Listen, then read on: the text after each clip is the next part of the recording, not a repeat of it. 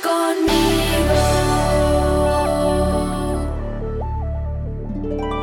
La mujer enferma y la hija de Jairo. Mientras Jesús les estaba hablando, un jefe de los judíos llegó, se arrodilló ante él y le dijo, Mi hija acaba de morir, pero si tú vienes y pones tu mano sobre ella, volverá a la vida. Jesús se levantó y acompañado de sus discípulos se fue con él.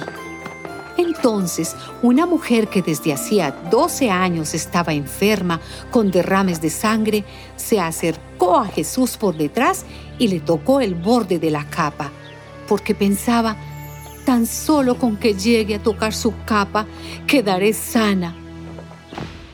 Pero Jesús se dio la vuelta, vio a la mujer y le dijo, Ánimo hija, por tu fe has sido sanada y desde aquel mismo momento quedó sana. Cuando Jesús llegó a casa del jefe de los judíos y vio que los músicos estaban preparados ya para el entierro y que la gente lloraba a gritos, les dijo, Sálganse de aquí, pues la muchacha no está muerta, sino dormida. La gente se rió de Jesús, pero él los hizo salir. Luego entró y tomó de la mano a la muchacha y ella se levantó.